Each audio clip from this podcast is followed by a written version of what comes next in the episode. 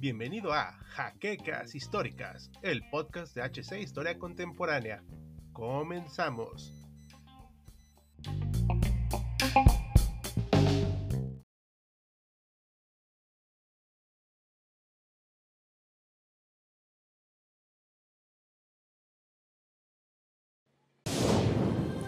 Bienvenidos a HC Historia Contemporánea, la página histórica por excelencia.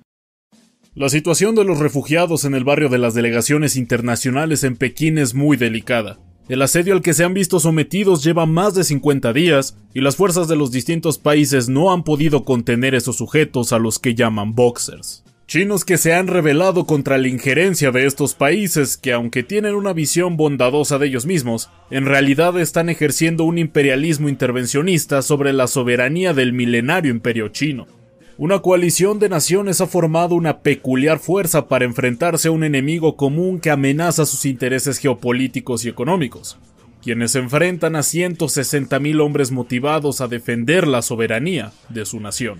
Bienvenidos historiadores a un nuevo capítulo de Sábado Bélico, donde visitaremos las tierras del lejano oriente para ver la batalla que se dio entre la coalición de ocho naciones que dentro de cualquier otro marco parecería una unión imposible, y los boxers chinos, apoyados por tropas del ejército imperial.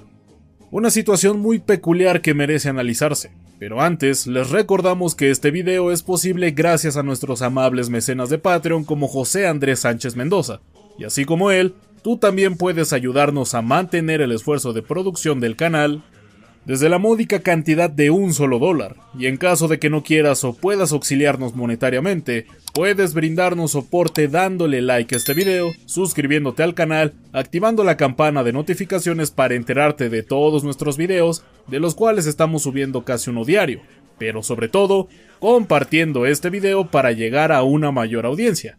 Y sin más dilación, comencemos. Durante el siglo XIX, el imperio chino fue perdiendo poco a poco terreno y soberanía frente a las potencias imperialistas globales, así como la pérdida de poder y prestigio en Asia de China frente a su rival, Japón, sobre todo a partir de la guerra sino-japonesa de 1895. Por ello, el movimiento de la Milicia Unida en Justicia buscó agrupar a gran cantidad de hombres para traer de vuelta ese sentimiento de superioridad y orgullo por el gigante chino. Además, trajo consigo una cantidad considerable de resentimiento ante la injerencia extranjera, los evangelizadores, los chinos cristianos y la pérdida del poder frente a los extranjeros.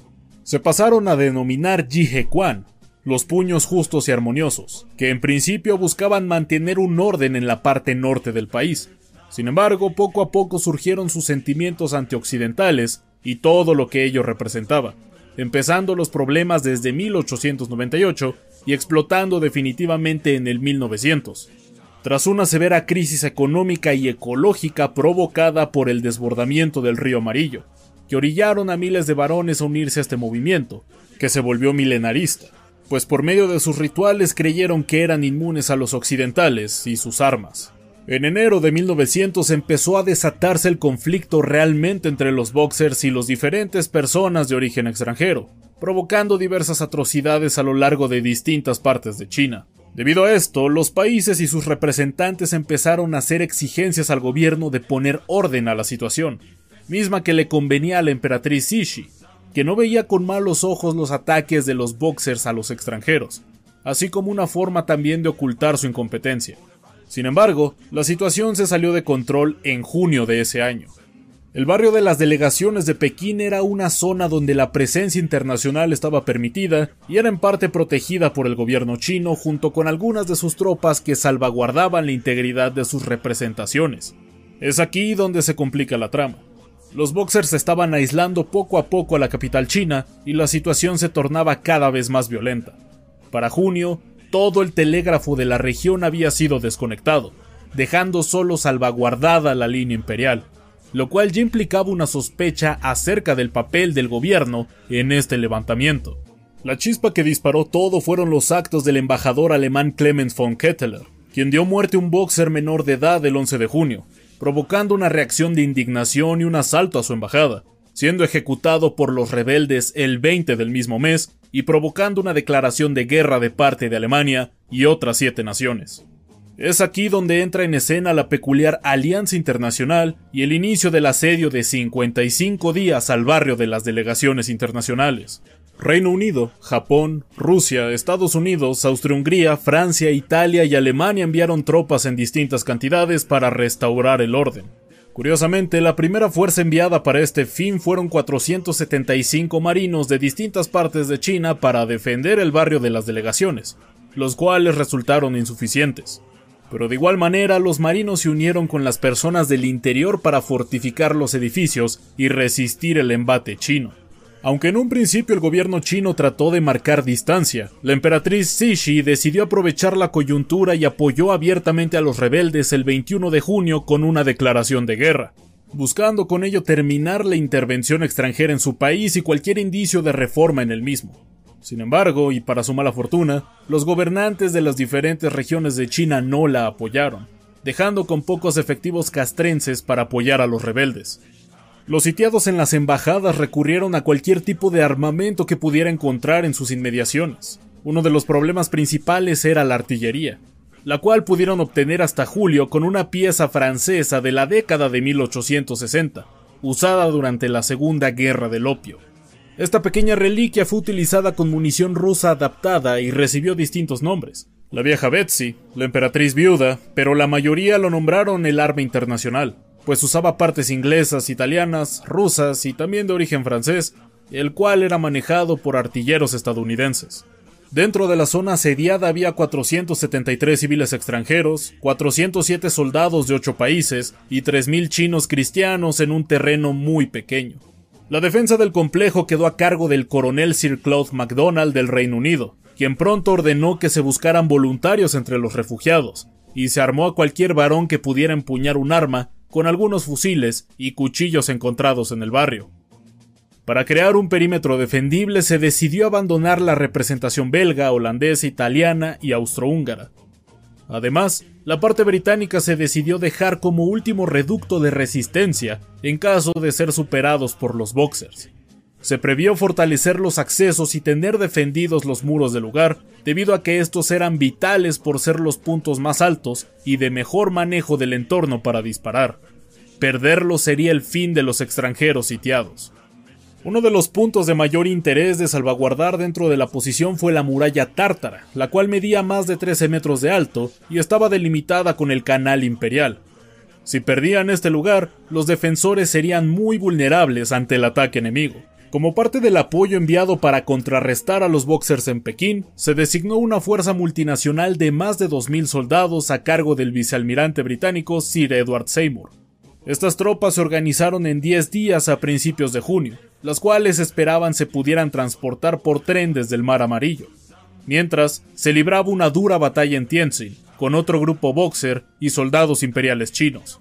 Una de las razones de la relativamente pequeña fuerza de apoyo a Pekín fue que los aliados creían que sería bastante fácil aplastar a los boxers, pues se tenía en ese tiempo una noción colonizadora de llevar la civilización a otros pueblos y que no ofrecerían mucha resistencia. Además, debido a la urgencia de sacar a los asediados, se juntó apenas este contingente, el cual sufrió en gran parte de su trayecto ferroviario. Se enfrentaron a diversos sabotajes y destrucción de las vías, lo cual volvió más lento su trayecto. En la mentalidad de Seymour, esta misión era solo de rescate, por lo que no importaba que se encontraran con tantos boxers, como ocurrió finalmente. Los combates fueron variados, en principio, los rebeldes se enfrentaron a los soldados en formaciones napoleónicas, pero pronto fueron repelidos y prefirieron entablar ataques fugaces y combates mano a mano con los extranjeros, pero con diversas escalas de éxito. Al final, la escuadra de Seymour tuvo que regresar a Tianjin debido al constante acoso y ataque de los Boxers. Después de todo esto queda la duda de si realmente el ejército chino hizo lo posible para detener a Seymour, algunos historiadores especulan en torno a si fueron distraídas las fuerzas regionales por la rebelión o si hubo un mando central competente. Mientras tanto, en el barrio de las delegaciones la situación era de tensa calma durante los primeros días, pero también estaba la ambivalencia del gobierno chino sobre si reprimir o alentar a los boxers. Sea como fuere, se inició un incendio para intentar sacar a los extranjeros o de plano eliminarlos provocando un fuego en la zona de la biblioteca de China que estaba cercana al asedio.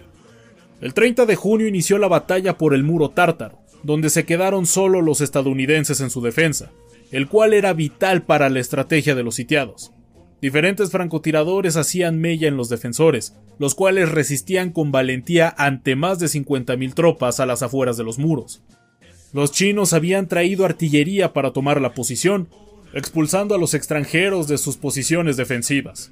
El 3 de julio, una fuerza combinada de tropas estadounidenses, rusas y británicas realizaron una carga ante los chinos que se encontraban aparentemente dormidos en su guardia en el muro movimiento que terminó en fracaso, tras el cual no hubo más intentos de tomar la posición.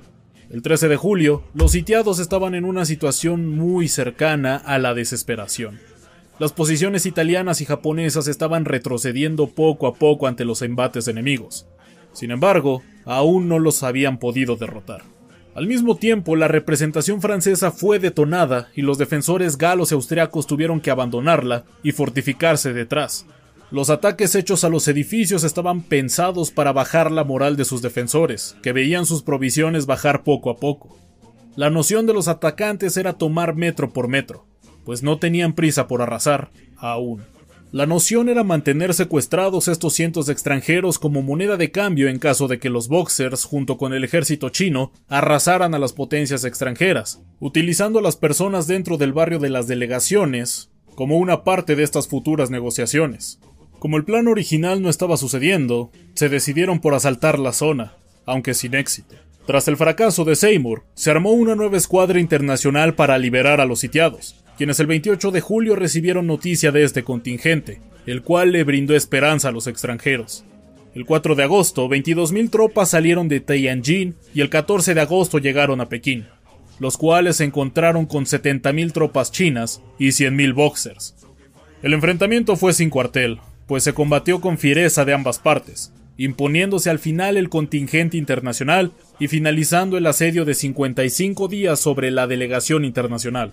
La emperatriz salió de Pekín y dejó a su suerte a sus tropas y a los boxers, quienes sufrieron diferentes castigos y medidas punitivas de parte de la Alianza de los Ocho Países a lo largo de los meses subsecuentes. Si bien los Boxers superaban ampliamente los números de las fuerzas extranjeras, los mismos estaban armados en su mayoría con espadas y lanzas, por lo que poco pudieron hacer contra los fusiles semiautomáticos y la artillería de sus enemigos.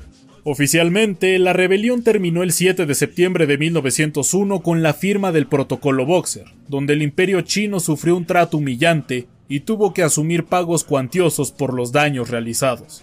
La batalla de las delegaciones no resultó como el imperio chino esperaba, pues este puñado de personas resistió con sus limitantes y no titubeó en defenderse. Pero también es cierto que no hubo el ataque masivo que se esperaba, pues la emperatriz deseaba que la intervención extranjera se viera abrumada por la rebelión.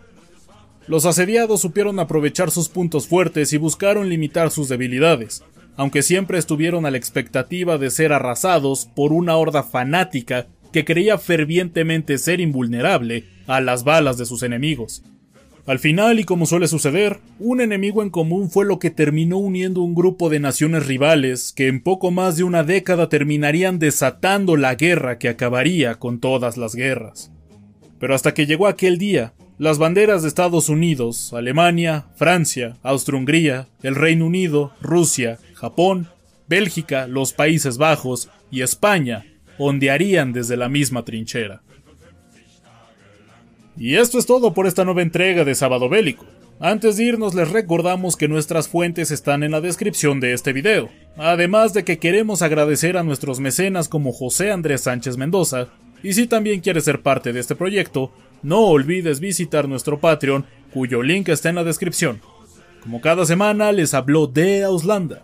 Ya nos veremos en el siguiente campo de batalla.